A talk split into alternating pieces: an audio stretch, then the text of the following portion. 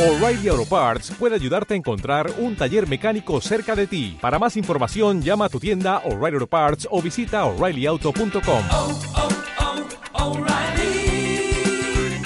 oh, Parts.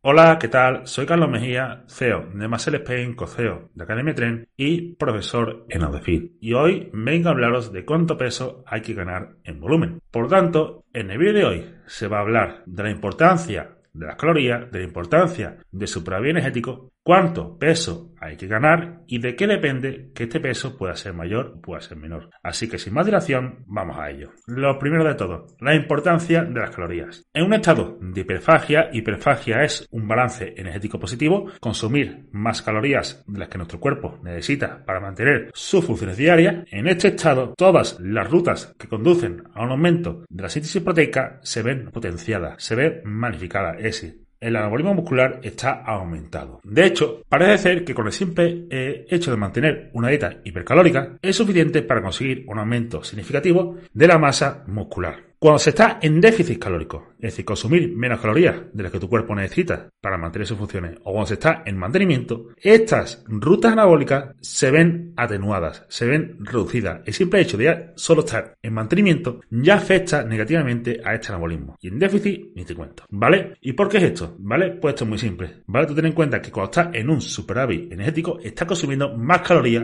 de las que tu cuerpo necesita para mantener sus funciones. Por lo tanto, esa energía excedente, ese sobrante de energía, tu cuerpo la va a almacenar en algún lado. Esto lo almacena en forma de tejidos. Y estos tejidos pueden ser o tejido graso o tejido muscular. Y este tejido muscular puede ser tejido musculoesquelético. Luego habrá una serie de estrategias como entrenar y realizar una dieta hiperproteica para maximizar la creación de tejido musculoesquelético a favor de lo que sería el tejido graso, pero de esto no vamos a hablar hoy, ¿vale? Ahora, respondiendo a la pregunta, ¿cuánto tengo que ganar? Cuando hablamos de superávit calórico, como he dicho anteriormente, es que estamos consumiendo más calorías de las que nuestro cuerpo necesita para mantener sus funciones. Estamos en un balance energético positivo. Por tanto, estamos ganando peso, estamos acumulando tejidos, ¿vale? Estamos acumulando energía en forma de tejido. Si no ganas peso, por definición, no estás en un balance energético positivo. Así de simple, ¿vale? En lo que respecta a la magnitud de superávit calórico, puede depender de varios factores, entre los que se encuentran, pero no se limitan a porcentaje de graso, nivel de individuo, edad, estado hormonal, estilo de vida, etc. De entre todos estos, el más importante es el nivel del individuo, ¿vale? Si es más o menos avanzado. Por ejemplo, en personas desentenadas se ha visto que cuando se emplea un superávit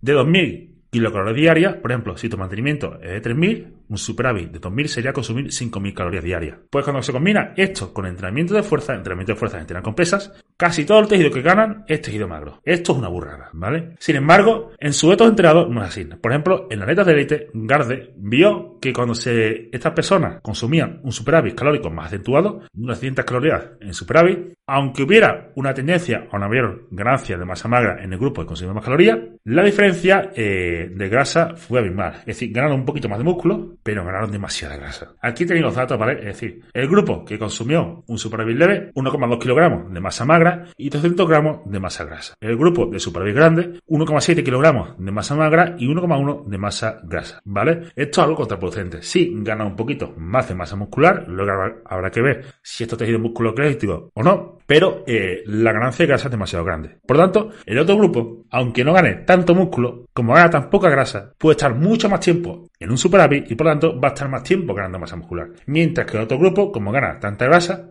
va a tener que dedicarle más tiempo a la definición y el tiempo que le dedique a la definición es tiempo que está creciendo y es tiempo que incluso está perdiendo masa muscular, ¿vale? Por lo tanto, parece que a medida que una persona se vuelve más avanzada, el particionamiento calórico empieza a favorecer más a la creación de tejido adiposo, en comparación con el tejido libre de grasa. En este sentido, Aragon y colaboradores en 2020 nos proporcionan una serie de recomendaciones para la magnitud de superávit energético, ¿vale? Que lo tenéis aquí y depende del nivel de individuo. Os lo amplío un poquito para que podáis sacarle captura, podéis detener el vídeo y, leer, y leerlo detenidamente.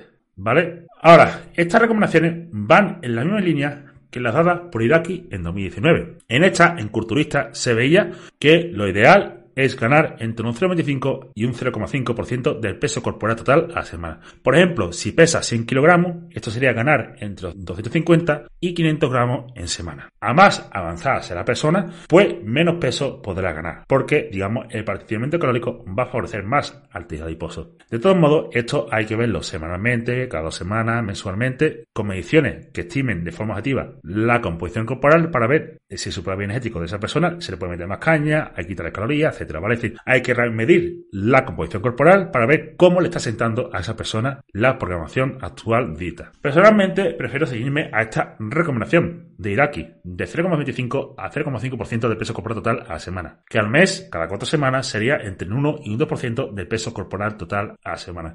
Y en función de cómo vaya yendo la evolución, pues se le sube o se le disminuye el componente calórico de la dieta. Así que en resumen, para ganar masa muscular de forma óptima debemos estar en un balance energético positivo, ¿vale? La magnitud del balance energético dependerá de varios factores, siendo uno de los importantes el nivel del individuo, y como norma general, lo ideal es subir entre 0,25 a 0,5% del peso corporal total a la semana, lo que se traduce en una ganancia mensual de entre 1 al 2% al mes.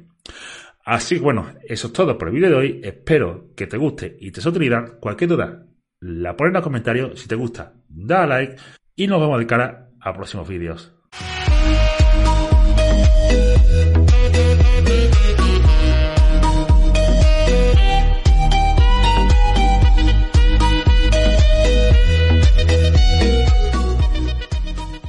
Como nuevo cliente de Western Union, puedes disfrutar de una tarifa de envío de 0 dólares en tu primera transferencia internacional de dinero en línea. Envía dinero a los tuyos en casa de manera rápida, fácil y conveniente. Visita westernunion.com o descarga nuestra app hoy mismo y tu primera tarifa de envío corre por nuestra cuenta. Aplican ganancias por cambio de moneda. No disponible para tarjetas de crédito y envíos a Cuba. Servicios proporcionados por Western Union Financial Services Inc. NMLS 906983 o Western Union International Services LLS NMLS 9069 85